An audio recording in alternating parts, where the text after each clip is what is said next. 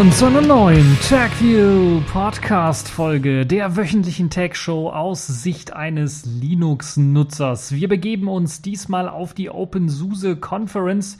Zumindest virtuell machen wir eine kleine Zeitreise und schauen uns drei Vorträge an.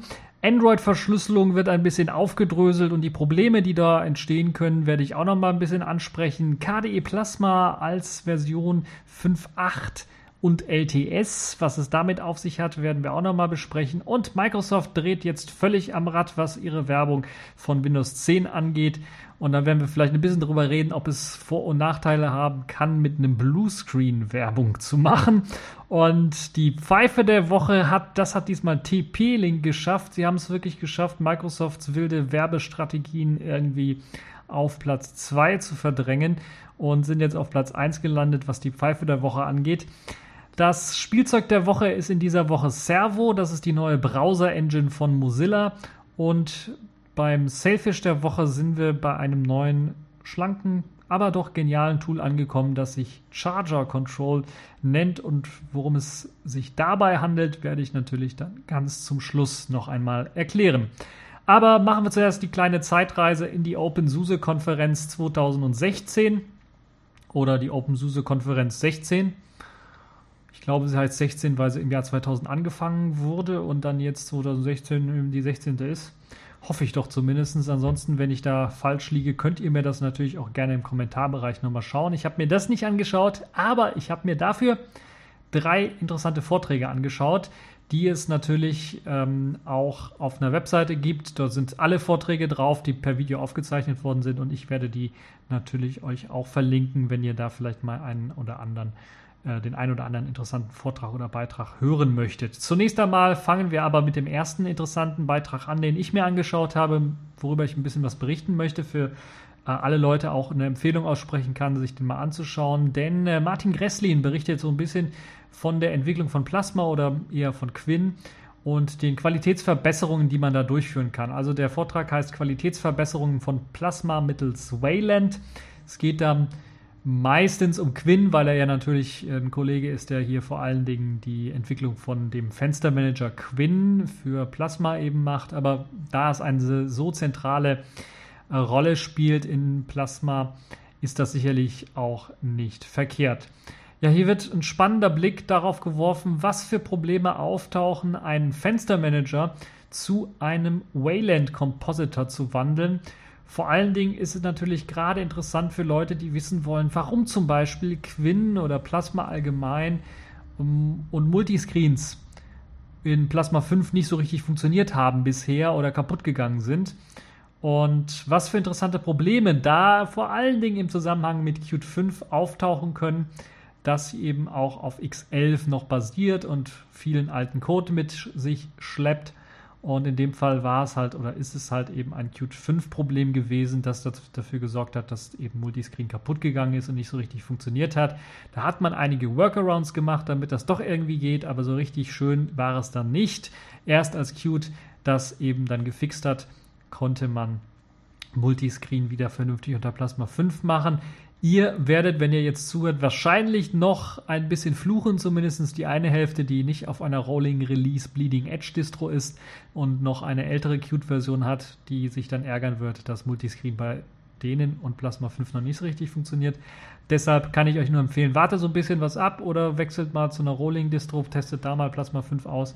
Ich glaube, KDE Neon auch eine gute Testing-Plattform, was das aktuellste, neueste ähm, KDE Plasma angeht und dort könnt ihr dann, ich glaube, die haben sogar jetzt Qt 5.7 mit dabei, das aktuellste. Und Plasma 5.7, auch das aktuellste. Da könnt ihr mal reinschauen und ausprobieren. Aber kommen wir mal zum Wayland-Aspekt, denn äh, warum macht Wayland eigentlich die Qualität von Plasma besser oder im Konkreten jetzt von Quinn besser? Vor allen Dingen, weil alter X11-Code jetzt wieder mal angefasst wird.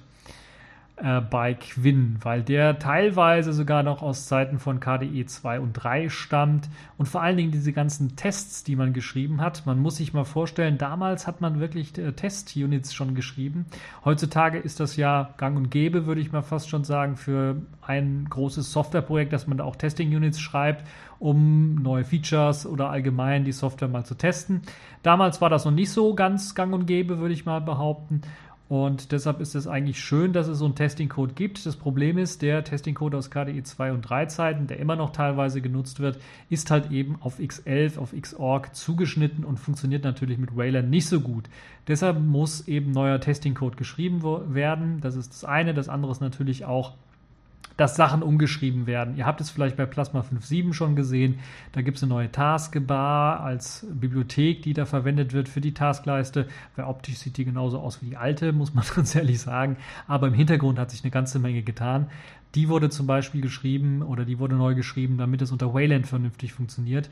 Und das ist dann auch eine Sache, die dann zeigt, dass jetzt alter Code mal ausgemistet wird, neuer Code geschrieben wird, optimiert wird und direkt so geschrieben wird, dass jetzt, wenn irgendwann mal ein Nachfolger von Wayland erscheint, dort auch eine einfache Adaption möglich ist. Ja, alter X11-Code wurde überarbeitet, muss überarbeitet werden. Testen von Quinn ist auch eine sehr interessante Sache. Um mehr Stabilität zu erreichen, macht es natürlich Sinn, das zu testen. Allerdings ist es einfacher getan als gesagt. Gerade unter X, unter Xorg ist das so ein bisschen schwierig, das zu testen, weil da kann man zum Beispiel so ein Multiscreen nicht ordentlich testen. Da muss man sehr, sehr viel mit Hacks und sowas arbeiten, damit es funktioniert. Und man kann auch seine Lieblingskonfiguration in X nicht irgendwie ja, hochfahren, sondern man muss dann jedes Mal irgendwie rumtricksen, damit das funktioniert. Wayland Wayland ist ein gutes Stichwort. Das soll nämlich jetzt sehr, sehr vieles einfacher machen und viele Sachen fixen können, was Multiscreen-Support zum Beispiel angeht, aber auch das Testen angeht, weil dort kann man einfach sagen, okay, fahre mir jetzt nur die Konfiguration für Wayland hoch, die ich unbedingt testen möchte und dann wird auch nur die hochgefahren. Bei X vollkommen ausgeschlossen, da wird alles hochgefahren, was nicht nied- und nagelfest ist. Nun ja, das also eine sehr gute Sache. Man kann Wayland also so konfigurieren und so hochfahren, wie man das möchte für einen Test, wo es auch Sinn macht. Da werden auch nicht allzu viele Ressourcen dann verschwendet. Und man kann vor allen Dingen Multiscreening-Sachen besser testen auf Wayland. Das verspricht natürlich dann in Zukunft, dass wenn Wayland einigermaßen stabil in den Desktops integriert ist, dass es dann auch viel, viel bessere Versionen von Plasma geben kann, viel, viel bessere Versionen von Quinn geben kann. Vor allen Dingen sollen nun diese richtigen Tests der verschiedenen Möglichkeiten von Quinn mit Wayland funktionieren können und vor allen Dingen viel, viel besser laufen. So kann man wirklich sagen, okay, ich möchte jetzt nur diese eine neue Funktion, die ich in Quinn eingebaut habe, möchte ich jetzt einfach mal testen und fahre mir deshalb so einen extra Wayland-Server dann hoch. Wobei, was heißt hier Wayland-Server hochfahren? Man hat ja im Grunde genommen den Wayland Compositor Quinn selber der dann hochfährt. Im Grunde, so müsste man das eigentlich bezeichnen. Und der dann seine eigenen, seinen eigenen Test dann da irgendwie durchführt und es funktioniert viel, viel besser. Man kann viel, viel einfacher testen. Äh, der Martin erzählt das in seinem kleinen Vortrag hier dann auch nochmal ganz, ganz genau, wenn ihr da mehr erfahren wollt. Sehr schön ist, dass man auch eine extra Bibliothek dafür geschrieben hat, namens Car-Wayland. Das ist so eine Art ja, Headless Wayland Server Bibliothek, mit der man dann halt eben dann auch, wenn zum Beispiel LXQt auf die Idee kommt, da einen eigenen Fenstermanager zu schreiben oder mit Wayland besser zu inter interagieren, die könnten zum Beispiel auf diese ähm, Headless-Bibliothek dann zugreifen, K-Wayland zugreifen und einsetzen und müssten das nicht alles neu implementieren. Natürlich auch viele andere Distros, viele andere Desktops könnten dann, wenn sie ihren Fenstermanager ihren Wayland Compositor schreiben wollen, dann auf K-Wayland zugreifen. Oder einfach mal nur so, wenn Sie Informationen mit Hilfe von Wayland ergattern wollen, können Sie dann auf K-Wayland zugreifen. Eine sehr interessante Bibliothek. Ähm, damit kann man dann also sehr exakte Tests und Testszenarien aufbauen und schreiben, um eine Funktion auf Wayland testen zu können. Und das ist, glaube ich, äh, etwas, wo man zwei Daumen nach oben geben kann für. Also, Fazit ist, schaut euch diese, diesen kleinen Vortrag auf jeden Fall an, wenn ihr euch um die Zukunft von Linux, um die Zukunft von Plasma und Wayland so ein bisschen interessiert. Und wenn euch äh, vor allen Dingen dann auch ähm, natürlich die Entwicklung von Quinn, dem Fenstermanager und vielleicht auch mal interessant zu sehen, wer dahinter steckt und wer da maßgeblich Code beisteuert. Äh, den Vortragenden Martin Gresslen mal sehen wollt, dann unbedingt mal reinschauen. Ansonsten äh, das Fazit: Wayland macht wohl fast alles besser für Plasma in Zukunft und leider nicht automatisch. Ja, den nächsten Vortrag, den ich mir angeschaut habe, ist ein Vortrag, weil es halt eben die OpenSUSE-Konferenz ist, zu OpenSUSE Lieb. Und da war ich sehr interessant oder interessiert daran, weil sie ja seit der letzten Version 42.1 dann erst umgestiegen sind auf Lieb, äh, den Grundaufbau mir so ein bisschen erklären zu lassen, wie das jetzt da funktioniert, organisatorisch und so weiter und so fort, äh, worauf OpenSUSE Lieb eigentlich basiert und solche Geschichten. OpenSUSE Leap, so wird in dem Vortrag dann gesagt, basiert, und das haben wir ja eigentlich schon so im Grunde genommen schon gewusst, ganz grob, auf äh, SUSE Linux Enterprise und nutzt ja auch eigene Pakete, ähm, um das so ein bisschen zu erweitern, das, was SUSE Linux Enterprise dann äh, zur Verfügung stellt. Und in diesem Vortrag wird gezeigt, wie Pakete von SUSE Linux Enterprise benutzt und getestet werden und wie die Pflege von Desktop-Paketen und anderen Paketen erfolgt, die dann bei OpenSUSE Leap selber erfolgen, weil SUSE Linux Enterprise zum Beispiel nur den GNOME Desktop ausliefert, soweit ich weiß, auch nur die GNOME Classic Shell oder Classic Oberfläche des, äh, des GNOME Desktops. Und XFCE, LXD und natürlich KDE Plasma müssen dann von dem OpenSUSE-Team betreut werden. Und da wird natürlich dann auch äh, sehr viel Augenmerk drauf gelegt, äh, wie zum Beispiel neue Pakete eingepflegt werden, wie sie getestet werden, durch die verschiedenen Stadien durchlaufen und so weiter und so fort. Das ist also ein sehr interessanter Vortrag. Wenn ihr euch dafür interessiert, wie das da abläuft bei OpenSUSE, äh, ist das sicherlich äh, einen Blick wert. Lieb soll ja auch noch upgradable sein. Das heißt, man soll von einer 42.1er Version auch auf eine 42.2er Version upgraden können oder von der 42.1er auf eine 42 8er Version oder sowas upgraden können. Ohne große Schwierigkeiten soll das alles funktionieren und deshalb wird natürlich auch Hilfe gebraucht beim ganzen Testen. Das heißt, wenn ihr da Interesse habt zu testen, meldet euch bei den OpenSUSE-Leuten. Ähm, da könnt ihr dann mal ein, bei einem OpenSUSE oder Open Source Projekt, wollte ich eigentlich sagen, dann äh, mal mithelfen, wenn ihr die Zeit dafür habt. Zudem will man natürlich auch die User Experience immer weiter verbessern und macht deshalb natürlich auch einige Tests oder will natürlich dann auch einige Tester haben, die dann bestimmte Sachen dann äh, monieren können, wenn die nicht so richtig funktionieren oder nicht einleuchtend sind und ähm, so weiter. Äh, so sollen Designs der verschiedenen Desktops und Fenstermanager dann auch noch äh, konsistent werden. Das ist momentan noch nicht so ganz, aber ja, sagen wir mal, man ist auf dem richtigen Weg dahin. Das heißt, man verwendet überall die gleichen Font-Settings, das gleiche Icon-Theme zum Beispiel, also Font-Settings, Schriftarten für die Leute, die äh, des Englischen nicht so mächtig sind. Nun ja, Icon-Themes, äh, also Symbolthema, da, äh, egal. Ähm, das soll alles so, so ein bisschen einheitlich wirken. Das hat OpenSUSE immer sehr schön gemacht. Ich fand das so ein bisschen immer so, ja, sagen wir mal, schrecklich, wenn ich da so ein äh, Debian installiert habe und dann war so der GNOME Desktop irgendwie vorkonfiguriert mit einem Hintergrundbild und so weiter und so fort und hatte bestimmte Konfiguration gehabt und der und der äh, KD Plasma Desktop war ein bisschen konfiguriert und aber fast Vanilla.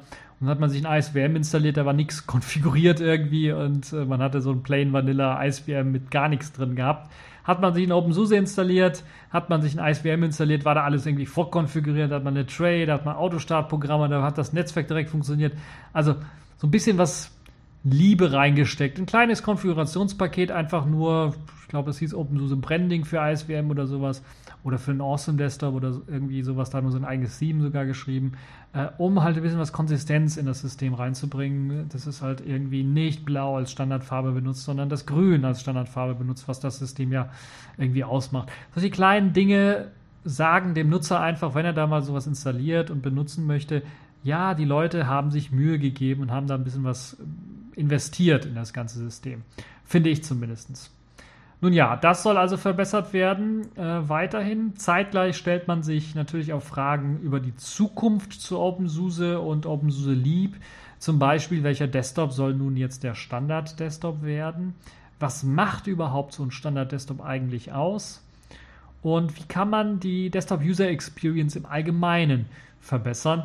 Und dann kann man sich natürlich auch die Fragen stellen, was jetzt mehr so technischer Natur angeht, also nicht so allgemein. Natürlich werden sich auch Fragen gestellt zur technischen Natur von OpenSUSE. Sollten zum Beispiel Pakete, die nicht mehr unterstützt werden, während dieser 42.x Phase dann wirklich entfernt werden? Also wenn in 42.1 noch ein Paket XYZ drin war, aber jetzt für die 42.2 ist eigentlich seit der Version, seit es rausgekommen ist, gar nicht mehr maintained wird oder der schon angekündigt hat, der Maintainer oder der sogar Autor, er möchte das Programm nicht weiterführen, soll das Programm dann weiterhin in den Repositories aufgeführt werden oder sollen wir das in 42.2 löschen und solche Geschichten? Werden dort alles diskutiert in dem Vortrag. Ein sehr interessanter Vortrag, wie ich finde, für alle Leute, die sich interessieren, wie OpenSUSE lieb aufgebaut äh, wird. Also auch grundsätzliche Fragen, wie man die OpenSUSE Leap Zukunft gestalten möchte. Ein sehr interessanter Vortrag. Ja, dann gab es einen sehr kontroversen Vortrag, so ein bisschen würde ich mal fast behaupten. Distribute or Die heißt er. Das ist der Talk gegen Flatpak, Snaps und App-Image und neue Paketmanagement-Strukturen. Ähm, erst einmal so ein bisschen die Problematik mit Software heutzutage wird dort angesprochen natürlich. Software, die man nicht in den Standard-Softwarequellen vor allen Dingen findet. Dann ist es ein bisschen was problematisch, das bei OpenSUSE dann zu finden. Es gibt zwar dann für den Otto-Normalverbraucher aber erst einmal keine Möglichkeit herauszufinden, wie er dann an die Software kommt. Er muss also dann im Internet suchen und benutzt seine Suchmaschine, die entweder voreingestellt ist oder die er sich dann eingestellt hat. Bei OpenSUSE gibt es zwar dann auch die software.opensuse.org Suche, die ja dann auch im Open äh, Build Service sucht und dort gibt es natürlich auch jede Menge Software und Repositories, aber davon muss man erst einmal wissen, dass es die natürlich gibt. Und es wird auch nirgendwo im System erwähnt, dass es sie gibt. Man kann im Wiki dann sowas finden, aber da müsste man natürlich erstmal aufs Wiki gehen und da müsste man natürlich auch erstmal wissen, dass es so etwas gibt. Äh, aber auch die software.opensuse.org Seite oder die Suche selber hat ihre Probleme, die auch äh, ja doch sehr beeindruckend, beeindruckend dann gezeigt worden sind äh, vom Vortragenden wie zum Beispiel viele Pakete mit dem gleichen Namen, die angezeigt werden, wenn man da irgendwie was sucht, weil sie halt eben in verschiedenen Repository-Quellen drin sind oder weil sie teilweise einfach nur minimal anders benannt worden sind. Äh, die gleiche Software, die einfach mal gepackt worden äh, ist von verschiedenen Leuten. Und äh, man eben äh, da schon mal ein Problem hat und dann natürlich äh, die verschiedenen unterschiedlichen Quellen da angezeigt werden. Das Design ist nicht sehr simpel gehalten, sagen wir mal so. Gemischt werden zum Beispiel diese ganzen User Repositories, also von Usern erstellten Repositories, wo sie ihr Programm reingeworfen haben, und den Entwickler-Repos, die eben von den OpenSUSE-Entwicklern teilweise stammen. Und Versionsnummern werden auch nicht unbedingt für die Sortierung beachtet. Das heißt, es kann mal sein, wenn ihr meint, okay, ich klicke immer das oberste an, was da ist. Es kann sein, dass es vielleicht die älteste Version ist plötzlich. Äh, und das ist halt auch nicht so immer das Gelbe vom Ei. Dann gibt es natürlich diesen äh, One-Click-Button und der One-Click-Installer. Ne, eigentlich eine sehr, sehr feine Sache. Damals, als OpenSUSE es eingeführt hat, war das schon äh, eine wirklich äh, sehr gute Sache und momentan immer noch eine sehr gute Sache. Allerdings hat sich das im Laufe der Zeit dann doch ein bisschen was überholt, wenn man sich dann so andere Sachen anschaut, die so ein bisschen was besser funktionieren. Das App-Protokoll bei Debian oder bei Ubuntu, wo man auf eine Website einfach draufklickt, wird das App-Protokoll aufgerufen und dann startet eben der Paketmanager oder das Software Center oder irgendwas und lädt dann das Programm runter aus äh, einer bestimmten Quelle. Das ist natürlich äh, eine Geschichte, da muss man die Quelle aktiviert haben. Das ist äh, ein bisschen was anderes als der One-Click-Installer, der ja auch Quellen einbinden kann. Das heißt, der hat schon eine, ja, eine Komplexitätsstufe ist er da höher auf jeden Fall, würde ich mal behaupten. Und äh, man muss es einfach so klar und hart sagen, dieser One-Click-Installer ist kaputt. Das wird auch eindrucksvoll dort gezeigt. Also kaputt, also er funktioniert schon irgendwie, aber wenn man nicht Experte ist, gerade wenn man so Einsteiger ist, dann ist er äh, für den Einsteiger auf jeden Fall kaputt. Also erst einmal, One-Click-Installer ist in Wirklichkeit eher ein 10-Click-Installer. Also man braucht da 10 oder 9 Klicks mindestens, um, äh, und manchmal sogar vielleicht sogar noch mehr, um ähm, dann das Ganze installieren zu können, das Softwarepaket. Aber manchmal macht er auch richtig Mist, wie zum Beispiel falsche Architekturpaketquellen einbinden, äh, oder auch Paketquellen multiple einbinden. Also da wird dann auf einmal zehnmal die gleiche Paketquelle eingebunden, was eigentlich kompletter Blödsinn ist, weil natürlich beim Refreshen, beim Aktualisieren dann nochmal eben das versucht wird zu aktualisieren. Also kompletter Blödsinn. Also man muss es ganz hart sagen, der One-Click-Installer ist irgendwie kaputt. Äh, das mit den 10 Klicks ist auch so ein bisschen designtechnisch schlecht gelöst, würde ich mal sagen. Das kann man durchaus noch optimieren. Da kann man dran arbeiten, dass das auch wirklich mit einem Klick irgendwie funktioniert. Also momentan sieht es ja so aus, man klickt sich das runter, dann wird man gefragt, möchte man es wirklich installieren? Das ist das, was jetzt gemacht wird. Klickt man auf Weiter, dann äh, wird gesagt, hier werden diese und diese Repositories hinzugefügt und dann kann man vielleicht eventuell noch ein paar, wenn da Multiple hinzugefügt werden, zum Beispiel einfach wegklicken und dann auf Weiter klicken und dann wird nochmal irgendwie was gefragt, wollen Sie es wirklich machen, klickst du auf Ja, dann wird eben aus der Quelle das installiert, wird gesagt, klickst du weiter, dann kommt, ja, wenn es eine neue Softwarepaketquelle ist, ja, die Softwarepaketquelle ist ein, wird jetzt eingebunden, aber der Key dafür existiert noch nicht. Wollen Sie den Key runterladen? Klickst du auf Ja, möchte ich runterladen, ich vertraue dem ganzen Key und klickst auf Weiter und dann irgendwann ist das Ganze installiert. Also wirklich ein bisschen was mühselig, hätte man auch ein bisschen was einfacher machen kann, können. Vielleicht muss, also ein Klick-Installer klingt so richtig schön, aber ein Klick wird es nie sein. Aber ich würde mal sagen, so drei Klicks müsste funktionieren. Dass man auf einer Seite einfach mal an, anzeigt, okay, ich möchte dann auch gleich den Key importieren. Ähm, diese diese Paketquellen sollen eingebunden werden, um diese diese Software zu installieren.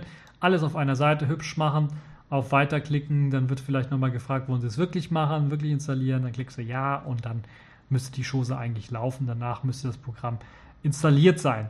So stelle ich mir den One-Click-Installer in der idealsten Form vor. Also drei Klicks und alles installiert. Ja, aber der One-Click-Installer ist nicht nur der einzige, der so ein bisschen Kritik aufgewirbelt hat, sondern auch Zipper, das äh, Konsolenprogramm im Grunde genommen, das ähm, Terminal-Programm, das, was, was man eben ausführt auf der Kommandozeile, ist auch nicht so das Beste und verschluckt sich doch das ein oder andere Mal, was äh, die Updates angeht, gerade aus verschiedenen Quellen. Und gerade bei Tumbleweed ist das dann doch schon etwas nervig, wenn da, weil Tumbleweed ist ja die Rolling Release Distro von OpenSUSE, wenn da mal äh, bei den ganz vielen Updates, die jeden Tag da reinflattern, wenn da mal was kaputt geht oder was entfernt wird oder Paketkonflikte auftauchen. Paketkonflikte an und für sich sind ja äh, durch fehlende Qualitätskontrolle in den User-Repos oder Entwickler-Repos dann vorhersehbar, vorhersehbar, vorhersehbar und das führt dann halt eben auch zu Problemen, gerade wenn man halt eben aus irgendwelchen User-Repos oder Devil-Repos sich dann bei Software OpenSUSE.org einfach seine Programme zusammenklickt, dann führt das halt irgendwann mal zu Problemen und das ist vorhersagbar. Also Lösungsweg Nummer eins sollte sein, dass kein normaler User, wir reden nicht von Entwicklern, sondern ganz normale User, jemals so ein Entwicklerrepo einbinden muss, um aktuellere Software oder so ein spezielles Paket zu erhalten. Das ist so der Lösungsweg, der da vorgeschlagen wird im Vortrag. Um eine Lösung herbeizuführen, müssen gleich mehrere Projekte angefasst werden. Zum einen sollte dann natürlich der OpenSUSE Build Service oder nein, der heißt immer noch Open Build Service. Der hieß damals OpenSUSE Build Service, deshalb äh, habe ich das immer noch im Kopf. Open Build Service muss verbessert werden und eine projektübergreifende, äh, so, so projektübergreifende Checker für Abhängigkeiten müsste hinzukommen. Das wird also in dem Vortrag auch äh, begrüßt, wenn das passieren würde. Projekte müssen auch eingefroren werden, beziehungsweise sollten bei so einem Baufehler, wenn er dann mal existiert bei einem Devil-Paket oder bei einer Devil-Paketquelle, nicht eben kaputten Code äh, oder kaputte Pakete dann veröffentlichen müssen. Das soll natürlich davor schützen, dass man sich solche kaputten Pakete dann installiert. Es soll eine Art von neuem Stable Repo innerhalb von OBS, also dem Open Build Service, geschaffen werden, wo man dann halt auch sagen kann, okay, ich mache mein Devil, das soll keiner installieren und für die Leute, die was Stabiles haben wollen, da habe ich mein Stable Repo oder so. Also, oder man kann es auch irgendwie anders nennen, App Repo, keine Ahnung.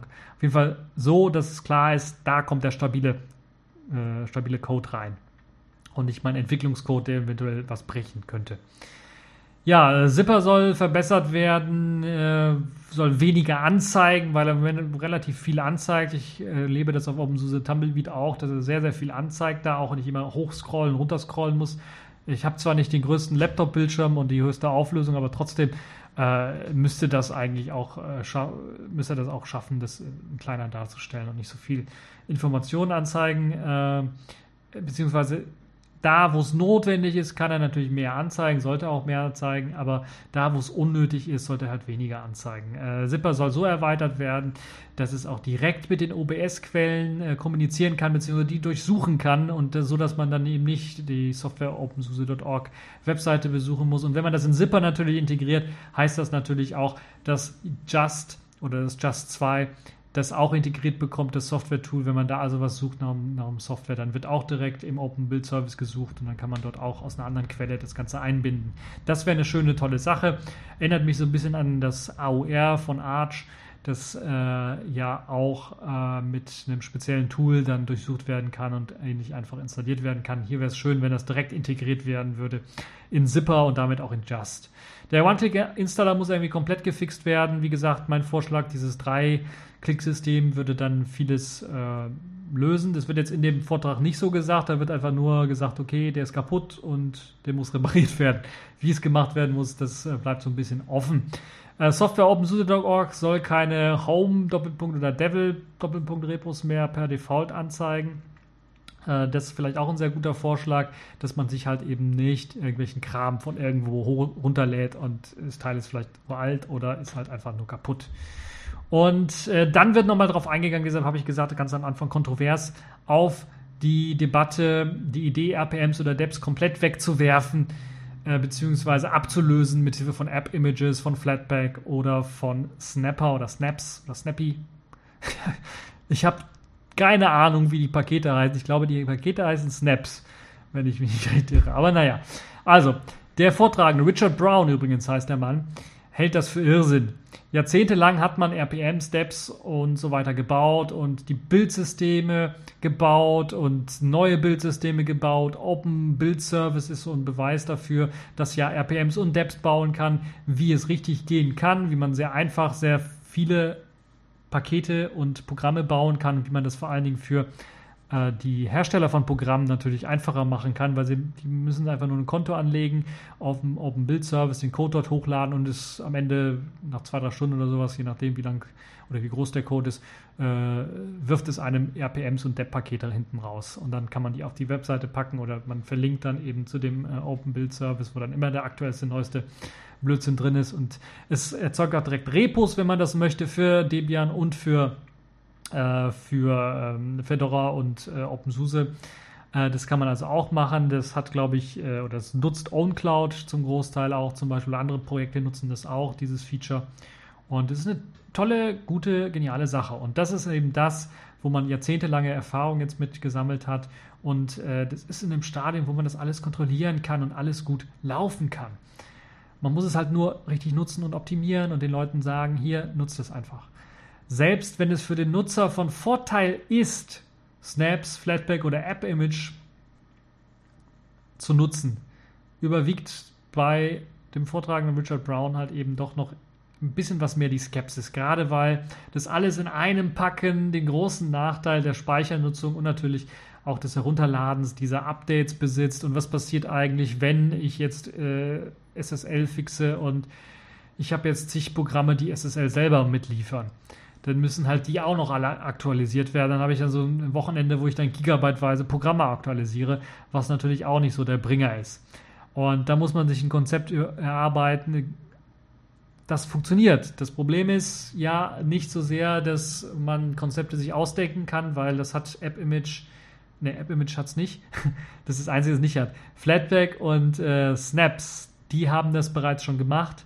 Die haben sich eben Konzepte überlegt mit Hilfe eines Core-Systems, bei Snaps eben Ubuntu Core-System, wo die wichtigsten Sachen drin sein soll und bei äh, dem Flatpak ist es sogar noch ein bisschen was besser, da haben sie ein Core-System, aber da haben sie noch Runtimes, also da werden dann Bibliotheken zusammengefasst, reingeworfen, die dann für alle Programme dann genutzt werden können und da kann man einfach, wenn man das eine Bibliothek austauscht, zum Beispiel kann man eine Security Runtime haben, wo dann zum Beispiel SSL und so ein Kram dann drinsteckt, NSS oder was, alles drinsteckt und dann muss man halt nur das aktualisieren alle Programme greifen halt eben darauf zu. Ist im Grunde genommen nicht weit entfernt von den Paketmanagern, die man heutzutage hat, aber sie sollen halt eben dann eine höhere Level haben. Das heißt, diese Runtimes sollen überall laufen, auf allen Linux-Distros lauffähig sein. Das wäre natürlich das Gegenkonzept, was ich jetzt als, als Gegenargument dazu äh, bringen kann, bringen muss sogar.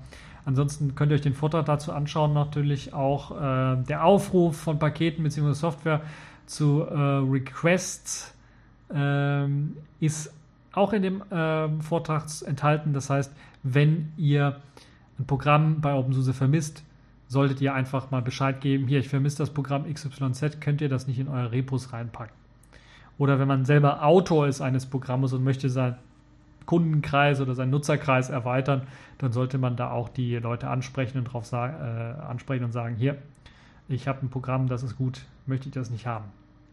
Äh, wie das helfen soll, auch aktuelle Software zu bekommen, wird aber nicht so richtig erklärt oder geklärt in dem ganzen Vortrag. Und weil das ist ja auch einer der Hauptgründe, weshalb Nutzer auf App Image, Flatpak oder Snaps schauen, weil man dort aktuellere, neuere Software bekommt. Direkt vom Autor am besten noch, sodass dann irgendwie kein anderer reingefuscht hat und was kaputt gefuscht hat zum Beispiel das ist für die Leute, die leidgeplagt sind. Andererseits muss ich sagen, als derjenige, der dann so Distros herstellt, auch, äh, wir machen auch eine ganze Menge, um unsere User glücklich zu machen. Alles für den User, Tron, äh, quasi.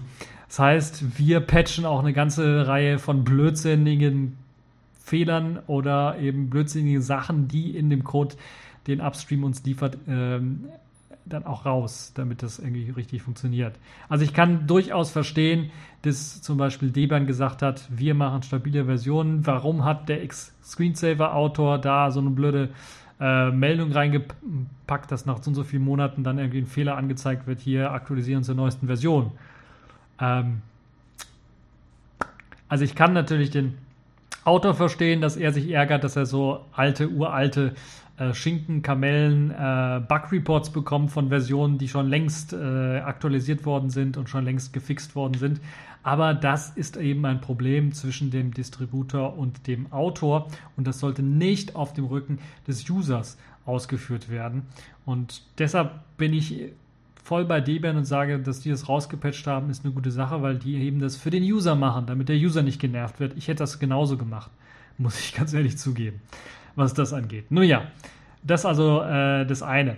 Äh, vielleicht sieht man das Problem auch nicht so ganz. Bei dem äh, Vortrag habe ich so das Gefühl gehabt, dass man das Problem mit dem Software-Redistributieren nicht so ganz begriffen hat vielleicht oder der Richard Brown hat es noch nicht so ganz begriffen. Und man denkt vielleicht auch, Tumbleweed soll es irgendwie schon richten, was aktuellste Software angeht, soll man eben Tumbleweed einsetzen. Ansonsten, wenn man stabile Distro einsetzt, sollte man halt eben Geduld haben, dass auch irgendwann mal die Programme, die man haben möchte, in der aktuellen Version auch erscheinen oder eventuell gar nicht erscheinen, dafür eben auf Stabilität gesetzt wird. Auf jeden Fall eine sehr interessante Sichtweise, die sich lohnt, dort mal reinzuschauen äh, da es auch zeigt, wie Tumbleweed und Leap integriert sind und was man sich bei OpenSUSE für die Zukunft so alles denkt, was sich zumindest Richard Brown so denkt. Und natürlich könnt ihr den auch mal kontaktieren, wenn ihr euren Senf dazu geben wollt oder wenn ihr bei der OpenSUSE Community sowieso irgendwie aktiv seid und vielleicht bei Flatpak oder bei AppImage oder bei Snaps mitarbeitet.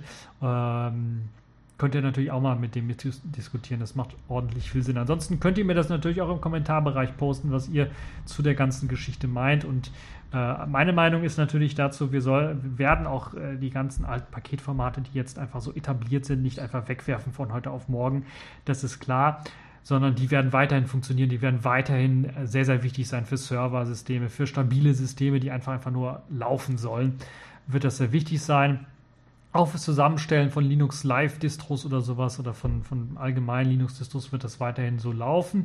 Aber äh, es wird als weitere Möglichkeit, Software unter Linux zu bekommen, mit einfließen. Und zwar dann, wie der Nutzer es haben möchte. Alle macht dem Nutzer im Grunde genommen. Der kann dann entscheiden, möchte ich auf meine Distro setzen, auf die Software, die meine Distro bereitstellt, oder da hat er dann einen anderen Softwarekanal, setze ich AppImage, Flatpak oder Snaps ein, um auch mal direkt Software vom Autor zu haben oder eben von jemandem anderen, äh, was ja bei Flatpak und bei Snaps eher der Fall ist, dass es nicht unbedingt immer der Autor ist und bei AppImage vielleicht auch nicht immer so immer der Autor, aber zumindest ist es angedacht, dass es der Autor des, der Software sein soll. Und ja, es wird ein anderer Softwarekanal sein und da wird sicherlich vor allen Dingen dann Spiele beispielsweise äh, oder zahlreiche andere Apps, vielleicht auch kommerzielle Apps, proprietäre Apps, wo eben keine, äh, kein Quellcode beiliegt ähm, oder auch ganz neue Apps ähm, oder Apps, die sehr schnell aktualisiert werden sollen. Ich könnte mir vorstellen, Browser könnten irgendwann mal darauf umsteigen, weil es dann viel, viel einfacher ist.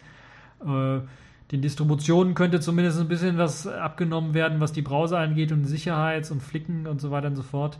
Aber das wird noch ein bisschen was länger dauern. Aber dass sich das etablieren wird, so als weitere Softwarequelle für den Nutzer, da bin ich mir relativ sicher, um spezielle Software zu bekommen. Nicht alle Software, aber spezielle Software bis wir dazu kommen, dass wir wirklich Systeme haben, die komplett nur aus einem Flatpak bestehen. Ich gucke da auf Fedora, weil äh, Red Hat da doch sehr stark pusht und Fedora doch immer da in, äh, in der Richtung was machen wollte, äh, dass äh, die dann sicherlich auch irgendwann mal ihre ganze Distro umsteigen oder komplett vielleicht mal bauen lassen, nur aus äh, dem Flatpak und äh, dann Runtimes schon vorinstalliert haben könnte ich mir durchaus vorstellen, müssen wir mal schauen, wie sich weiterentwickelt. Äh, das ist noch ein bisschen was zu weit in der Zukunft. So, jetzt haben wir, apropos Zukunft, eine, eine Zeitreise in die Vergangenheit erstmal gemacht äh, und wollen jetzt in die Zukunft, also in die Gegenwart, ich hoffe, ihr habt es irgendwie verstanden, rein und schauen uns dort die Android-Verschlüsselung mit Problemen an, denn die Android-Verschlüsselung hat einige Probleme, die jetzt aufgetaucht sind oder bekannt geworden sind. Einige, ja, grundlegende, könnte man auch fast schon behaupten. Android kann ja seit einigen Versionen auch mit Hilfe von Hardware-Vollverschlüsselung für die User-Daten auftrumpfen. Nun kann man, wie äh, ein Sicherheitsforscher herausgefunden hat, äh, die ganze Infrastruktur und die Verschlüsselung so ein bisschen in Frage stellen. Vor allen Dingen, weil man da, man ja typischerweise ein fauler User ist und sich höchstens so fünf bis sechs Zeichen so als Passwort merken kann, vielleicht auch nur die PIN, also vier Zeichen oder sowas als Passwort merken kann oder merken möchte.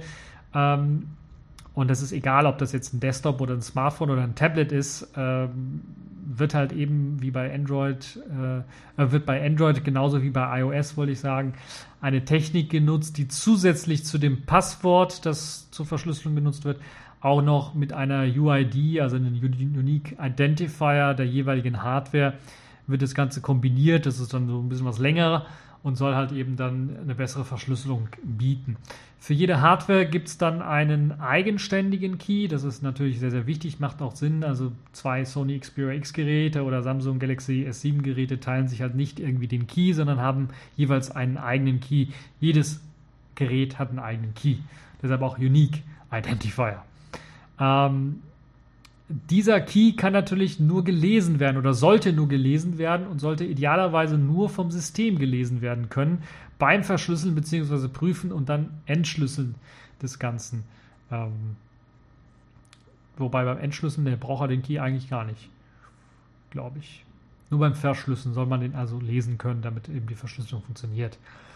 Ähm, Apple versteckt bei iOS oder bei ihren Geräten den Code Deshalb irgendwo in seiner Hardware und Software so ein bisschen. Aber vor allem in der Hardware drin. Man kann ja nicht reingucken, es gibt ja keinen Quellcode.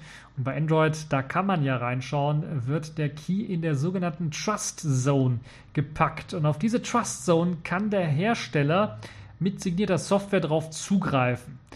Und das ist so der Kasus Knaxus, was jetzt diese eine Lücke angeht, die jetzt gefunden worden ist von dem einen Forscher. Die ist schon was länger bekannt, wurde auch schon was länger gefixt. Äh, also Anfang des Jahres wurden teilweise schon die ersten Fixes dafür eingereicht. Äh, besser gesagt, sollte man auf diese Trust Zone eigentlich nur zugreifen können als äh, Hersteller und nicht ansonsten irgendwie. Aber Sicherheitslücken sind natürlich immer möglich irgendwie und da ist das Problem. Und so könnte man sich den Zugriff zum Schlüsselmaster äh, äh, dann äh, beschaffen. Und äh, ja, Schlüsselmaster, das erinnert mich so ein bisschen an Who Call, Ghostbusters. Ja, ähm, also der Keymaster. Man kann sich also zu diesem äh, Schlüsselmeister, äh, den Keymaster, dann den Zugriff erschleichen. Und das ist nun augenscheinlich dem Entwickler oder dem Forscher Gal Beniamini gelungen der einen ausführlichen Blog-Eintrag dazu geschrieben hat, wie er an Qualcomms Keymaster Keys gekommen ist und die dann sich zunutze gemacht hat, um eine weitere Sicherheitslücke auszunutzen und dann äh, mit Hilfe eben dieser extrahierten Keymaster Keys dann einfach nur noch den, das User-Passwort, äh, was da zum Verschlüsseln benutzt wurde, dann äh, mithilfe eines, äh, einer ganz normalen äh, Wörterbuchattacke dann auslesen zu können, also Brute Force Attack dann auslesen zu können. Und ja, mit einem Schlag sind jetzt quasi alle Qualcomm-basierenden Android-Geräte, und das sind ja gar nicht mal so wenig, ähm, potenzielles Angriffsopfer für eben Brute Force-Attacken, die eben das Nutzerpasswort knacken wollen. Und glücklicherweise sind die Updates bereits schon im Januar, habe ich ja erzählt, erschienen teilweise und dann auch im Mai nochmal erschienen, um das endgültig zu lösen oder zu fixen, das Problem. Aber wir kennen ja die leidige Nummer bei Android-Updates und Herstellern, die die Updates nicht integrieren und dann dauert das halt immer so ein bisschen. Ja, leider kommen halt diese Kon äh, die Updates nicht bei den Kunden an und das ist halt immer so das Problem. Hier gilt also darauf zu achten, einen Hersteller für sein Smartphone auszusuchen, äh, wenn man auf die Verschlüsselung eben setzen will, der auch regelmäßig die monatlichen Sicherheitsupdates herausgibt. Aber das ist auch grundsätzlich keine schlechte Idee, solche Hersteller Smartphones dann äh, zu nutzen, die halt eben dann wirklich auch ständig aktualisieren und nicht, äh, ja, wir machen mal ein Update und dann zwei Jahre später kriegst du dann für eine, eine ein Jahre alte Version des Systems. Das ist nicht so der Bringer. Also die absolute Sicherheit gibt es natürlich nirgends. Dessen muss man sich bewusst sein und das ist auch bei Android jetzt in dem Fall nicht so. Ähm, noch eine Sache zu Apple und, und iOS, die verstecken das einfach nur besser. Das ist das Einzige. Also die haben auch so einen Keymaster äh, irgendwo, nur der ist halt woanders versteckt. Und da gibt es wahrscheinlich keine Lücke momentan, keine bekannte, um darauf zuzugreifen. Ansonsten wäre es genauso möglich und wahrscheinlich auch genauso einfach, dann eben das Passwort zu entschlüsseln, weil wir kennen ja unsere Nutzer, die sind ein bisschen was faul. Ich selber natürlich auch. Ich möchte ja auch nicht ein ellenlanges Passwort eingeben. Wobei meine Passwörter dann doch schon jetzt im Laufe der Jahre immer etwas länger geworden sind. Ich habe mir also angewöhnt, dann äh, beim, beim Setzen von neuen Passwörtern oder teilweise auch beim Ändern von alten Passwörtern, dann, dass ich da doch äh, schon ein bisschen was an die acht Zeichen äh, mindestens äh, rankomme, um äh, es den ganzen äh, Brute Force-Attacken nicht allzu einfach zu machen. Ja, das also äh, dazu. Ihr merkt, es wird eine längere Folge. Aber wir sind schon an der 40-Minuten-Marke, über die 40-Minuten-Marke. Kommen wir mal zu äh, Plasma 5.8, denn jetzt gibt es eine Ankündigung, kurz nachdem Plasma 5.7 schon erschienen ist, dass äh, sich äh, KDE, das KDE-Team, die Entwickler entschlossen haben, die nächste große Plasma-Version, nämlich 5.8, als LTS zu supporten, also Langzeit-Support für die neuere Version. Das bedeutet, auf Basis von Qt 5.6 soll eben, was ebenfalls ein LTS-Release übrigens ist, soll dann halt Plasma 5.8 auf Stabilität und Performance getrimmt werden und über 18 Monate lang supported werden. Ausgenommen von diesem LTS-Gedanken sind allerdings die Arbeiten an Wayland. Hier wird aber zumindest das, die Implementieren, äh, Implementierung aller Features, also das Feature Complete sein, von Wayland direkt zum Erscheinen von 5.8 angestrebt, sodass da einfach auch hm, zwar äh, vielleicht auch größere Änderungen noch reinpacken, reingepackt werden, aber keine neuen Features mit reinfließen sollen. Das ist zumindest angestrebt so. Also ich finde das eine sehr gute Idee, jetzt mal ein LTS-Release zu machen auf Basis von einer Qt-Version, dass man da nicht ständig eben alles aktualisieren muss und dort Plasma eben zu stabilisieren, die größten Bugs dann rauszuräumen, weil momentan ist Plasma doch ein sehr schnelles Entwicklungsstadium gewesen. Und ich glaube, was war es, alle drei Monate oder sowas kam eine neue Version raus, jeden Monat ein neues äh, Bugfix-Release. Äh, aber es war sehr, sehr schnell und für die Distribution teilweise zu schnell, das alles zu integrieren. Und ähm, ein bisschen was nervig ist es natürlich an auch, weil man dann nicht nur Plasma bauen muss, sondern teilweise neue, neue Qt-Versionen bauen muss, weil die dann auch im Zusammenhang mit Plasma neue Fehler äh, ausmerzt und so weiter und so fort. Deshalb macht Sinn, jetzt äh, Plasma 5.8 auf Basis von Qt 5.6 als LTS zu deklarieren, mindestens 18 Monate lang zu supporten und äh, dann eben eine sehr, sehr stabile Version zu haben, die auch in allen Distros dann mit eingepflegt werden kann. Auch den Langzeitsupporten Distros mit Sicherheit interessant wäre. Also ich schaue mal zum Beispiel auf Debian, auf die nächste Version. Da würde es sicherlich sich lohnen, darauf zu schauen, die Version 5.8 von Plasma dann zu integrieren.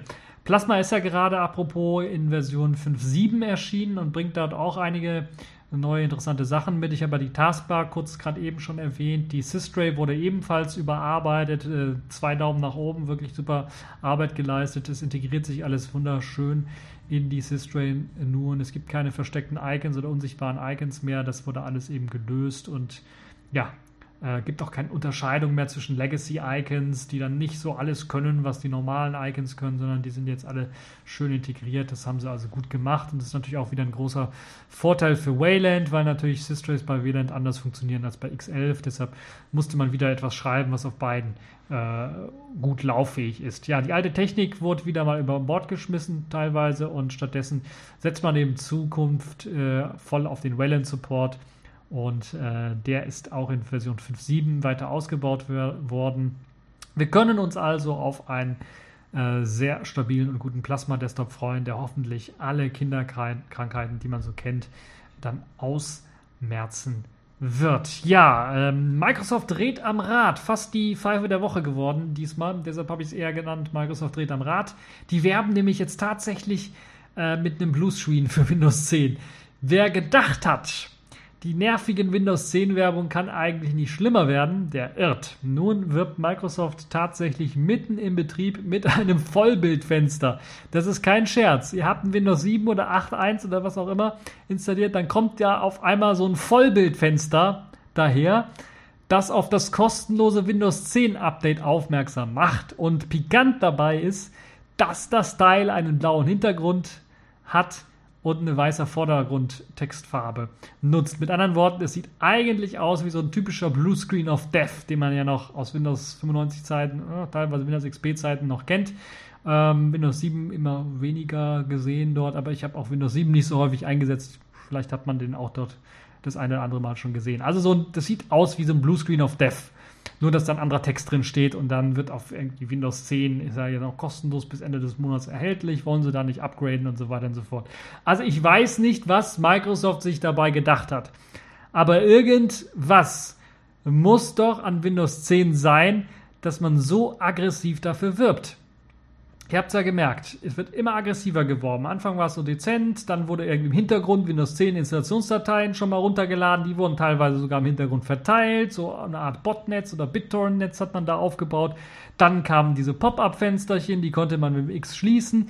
Irgendwann hat mal Microsoft gesagt, oh, X heißt ja und wenn man dann auf X geklickt hat, dann wurde das Windows 10 Update installiert und der User hat natürlich irgendwie geguckt wie ein Auto, das äh, zu lange in der Sonne geparkt hat.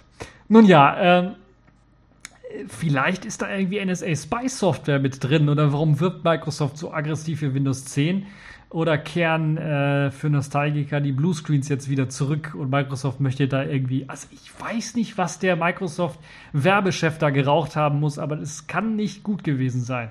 Also man weiß es nicht, man weiß es nicht, man weiß es nicht. Microsoft hat auf jeden Fall ein Rad ab mit seiner nervigen äh, Werbe Strategie und sollte das eigentlich äh, lassen.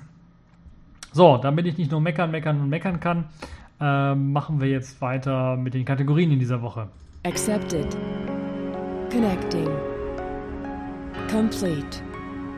System activated. All systems operational.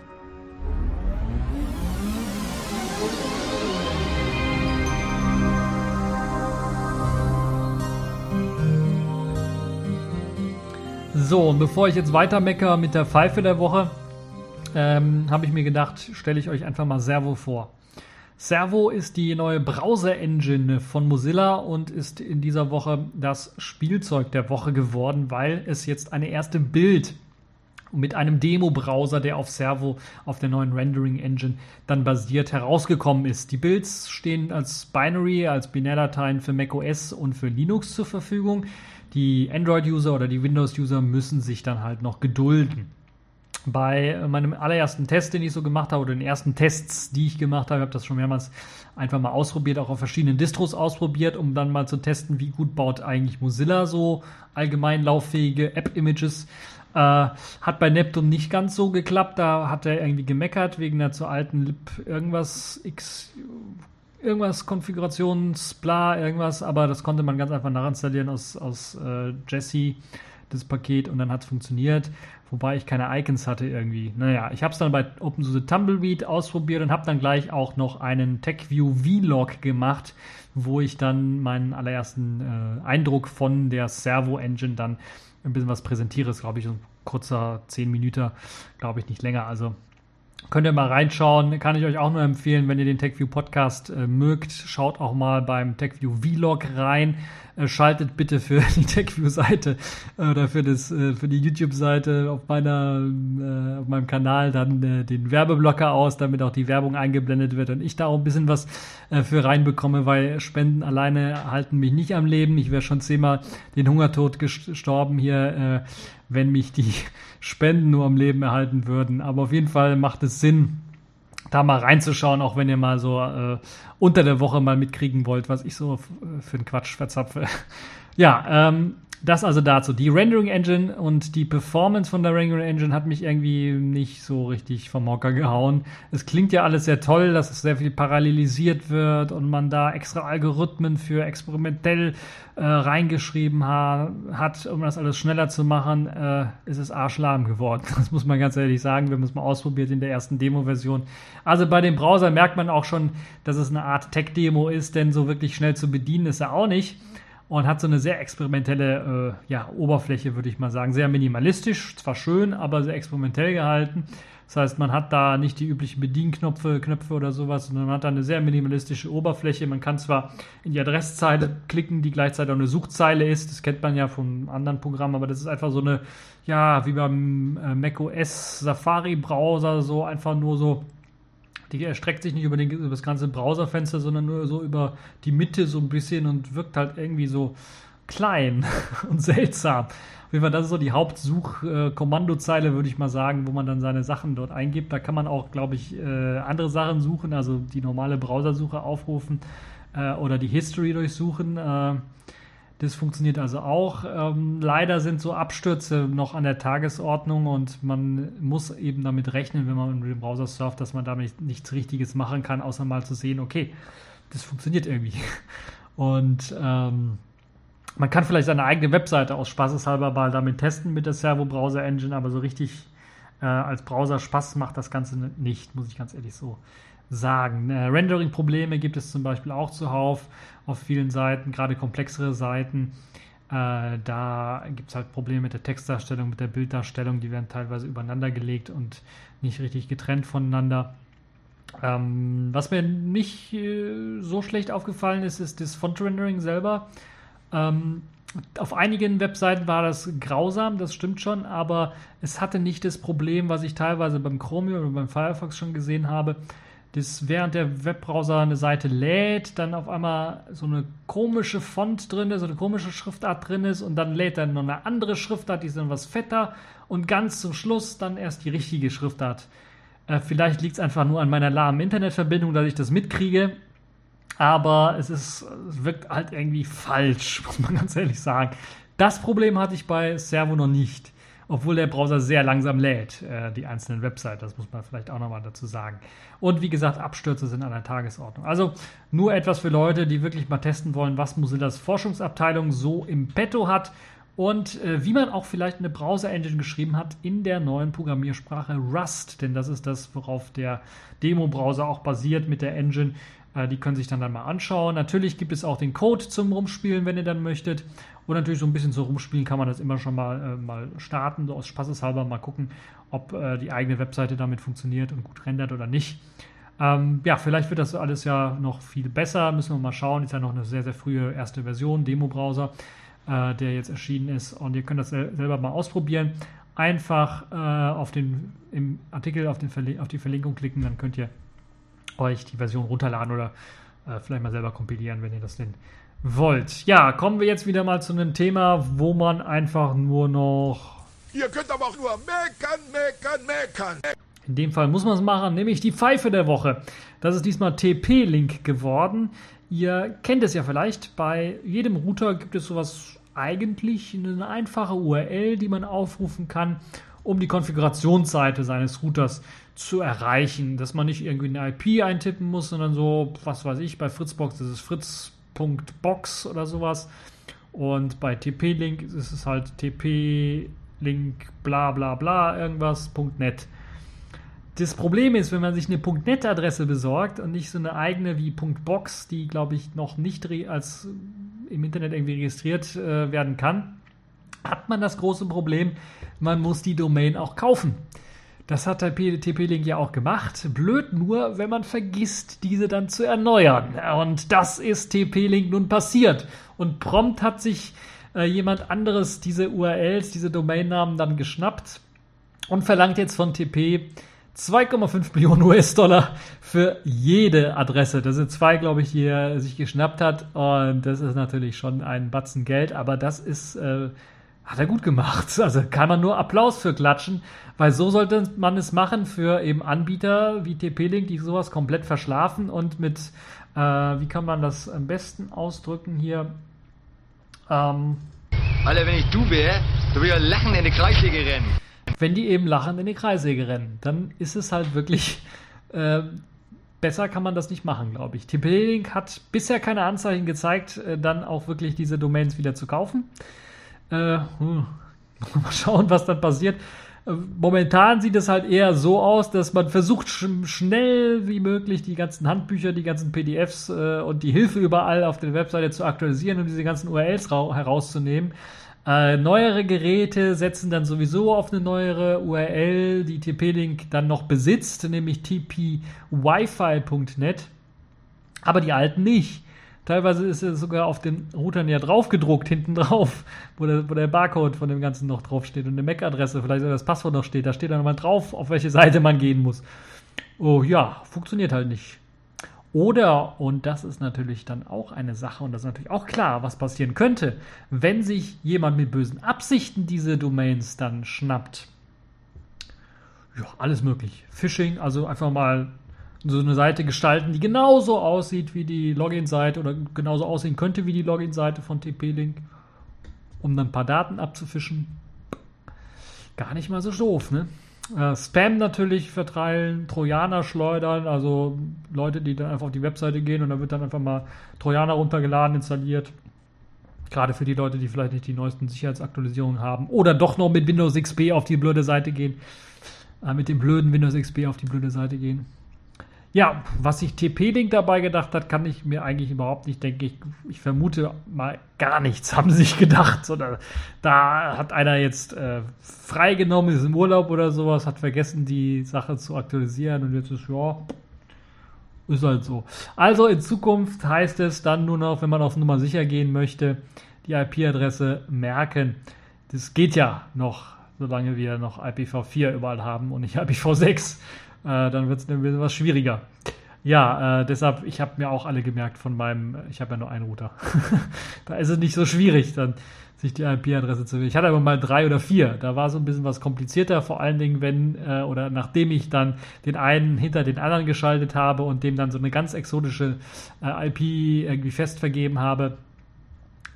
Ganz doofe Idee gewesen. Äh, hat mich eine Woche gekostet, bis ich wieder auf die IP kam wenn ich die rausgefunden habe wieder. Naja, äh, andere Geschichte. Auf jeden Fall äh, ganz großer Fail. Äh, ich, hab, ich war sowieso überrascht, weil ich gedacht habe, dass das ähnlich wie bei den Fritzboxen nur lokal abläuft. Dass ich also weil der, die DNS, der DNS-Eintrag normaler, im Normalfall sowieso auf äh, die äh, auf, auf der Box selber läuft, auf dem Router selber verlinkt und der Router dann selber sagen kann, okay, dann mach halt eben, äh, was weiß ich, lokale 192.168.01er Adresse rein oder sowas. Äh, für die DNS. Anscheinend ist das nicht so der Fall oder anscheinend äh, gibt es auch Leute, die über was weiß ich, Smartphone oder sowas, also ich verstehe es nicht, oder einen anderen DNS eingetragen haben oder irgendwie so. Also ich weiß nicht, was die Leute sich dabei gedacht haben, aber das ist, es fühlt sich alles so falsch an.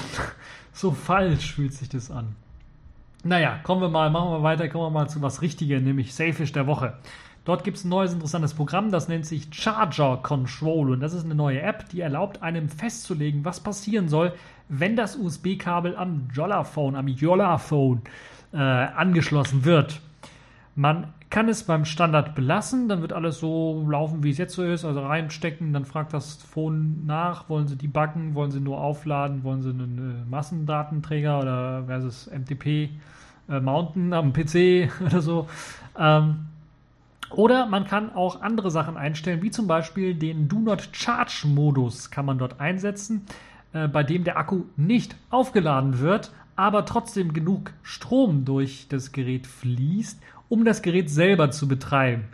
Hat den großen Vorteil halt eben, dass der Akku dann nicht verbraucht wird, der Akku bei, was weiß ich, 80 oder so Prozent bleibt, den was ihr da so habt. Und äh, das Gerät selber dann ihr weiter betreiben könnt mit Hilfe des Stromes, was ihr da anschließt. Das heißt, der Akku wird nicht leer gesaugt, äh, wird aber auch nicht aufgeladen, wird also nicht belastet. Sehr schöne Sache, wie ich finde. Aber das ist nicht der einzige Modus, den es dort gibt, äh, sondern es äh, gibt auch noch den sogenannten Discharge-Modus. Der könnte jetzt so ein bisschen was hm, falsch klingen, aber der Discharge-Modus erlaubt es, das Kabel angeschlossen zu haben, aber keinerlei Strom zu ziehen. Das heißt, es wird überhaupt kein Strom äh, vom äh, Yollaphone äh, gezogen. Jetzt fragt euch, was, warum?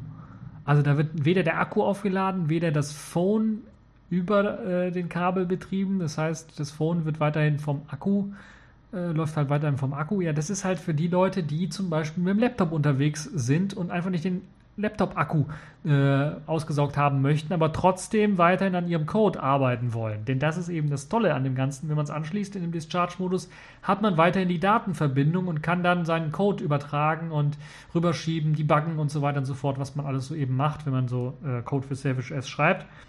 Und ähm, hat aber dann keine Belastung äh, des Laptop-Akkus, was eben die andere Möglichkeit ist, äh, wie man sowas eben machen kann. Also der, das Gegenteil vom Do Not Charge-Modus im Grunde. Ja, äh, beides eine gute Sache, wie ich finde, oder das Programm selber, Charger Control, eine gute Sache und die Ideen dahinter auch eine gute Sache. Eine kleine, feine Sache, aber sehr, sehr gut. Momentan gibt es das äh, nur für äh, das Yolla-Phone, also fürs Yolla-Tablet kann, könnt ihr es mal ausprobieren, aber es wird nicht garantiert, dass es da auch funktionieren wird. Auch das gleiche gilt für die Leute, die schon ein äh, Yola C besitzen. Äh, kann es sein, dass es da nicht funktioniert. Deshalb, äh, wenn ihr auf Nummer sicher gehen wollt, benutzt das nur auf dem Yola 1.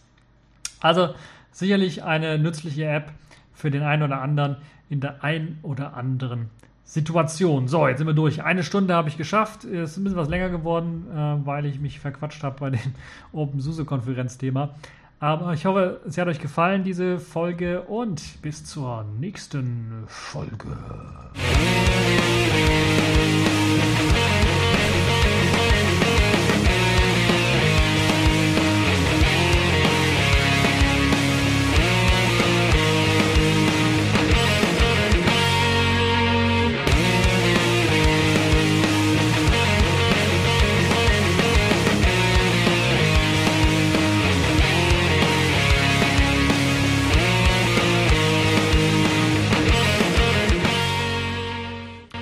Ja, über Fußball wollte ich jetzt eigentlich in dieser Folge nicht reden, weil das ist einfach nur. No!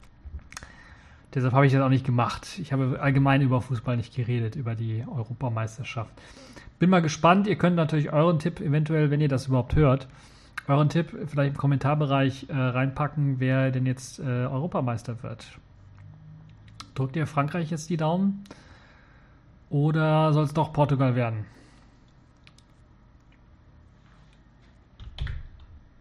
Hey, ich habe doch auf Aufnahme Stopp gedrückt. Stoppe. Stoppe.